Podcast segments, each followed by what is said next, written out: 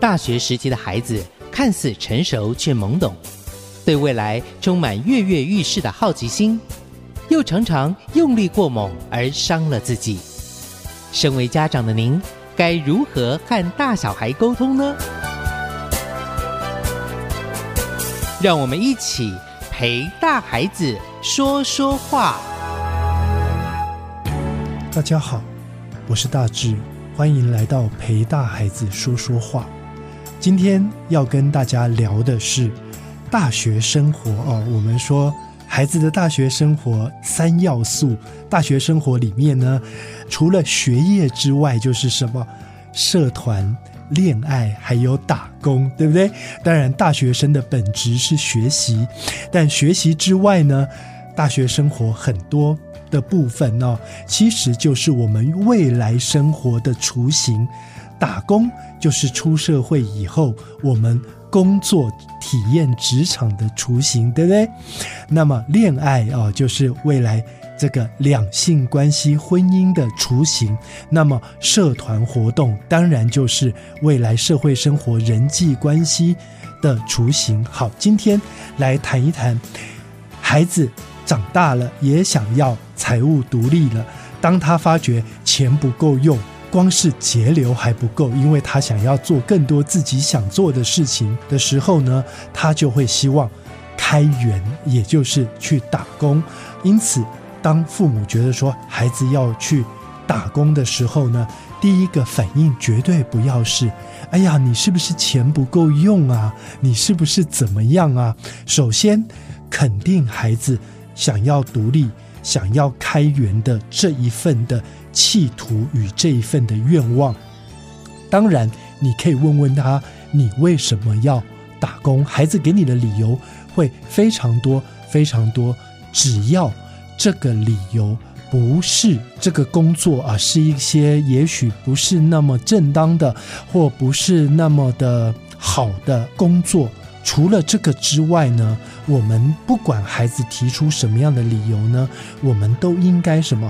支持他，因为他愿意为他的人生开始积攒第一桶金、第一笔钱，这个都是值得肯定的。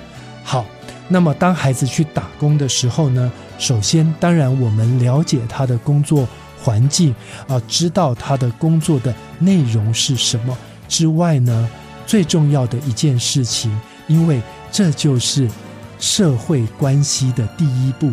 所以呢，多陪孩子聊聊，有空的时候呢，提醒他职场的人际关系的重要性，以你自己的工作经验跟他做分享，不要去问他说：“哎呀，你跟同事相处的怎么样？你跟老板相处的怎么样？”这样他就会觉得你在管他。你可以跟他。谈一谈哦，当他开始打工的时候，你们之间的聊天就多了一个话题。你可以跟他聊聊你的职场、你的经验，你跟你的同事、你跟你的部属，或你跟他也认识的你的同事，譬如说你跟王叔叔啊，你跟李阿姨之间啊，你们的工作活动，开始跟他分享。一方面建立亲子的更多的。沟通的话题，二方面让他从中去学习一些职场的经验。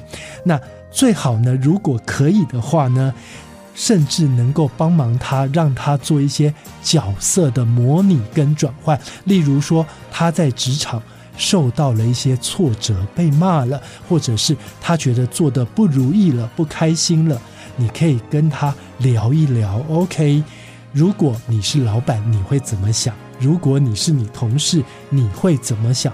透过彼此的互动跟反馈，帮助孩子提前去适应职场、适应打工的环境。这个呢，其实有的时候哦，比课业对他未来的社会生活帮助更大呢。好，今天跟大家聊到这个地方。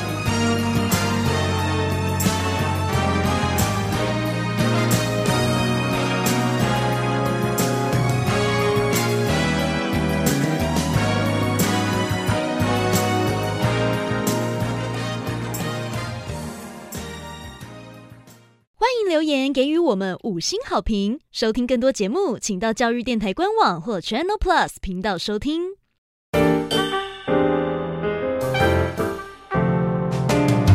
Open your mind，就爱教育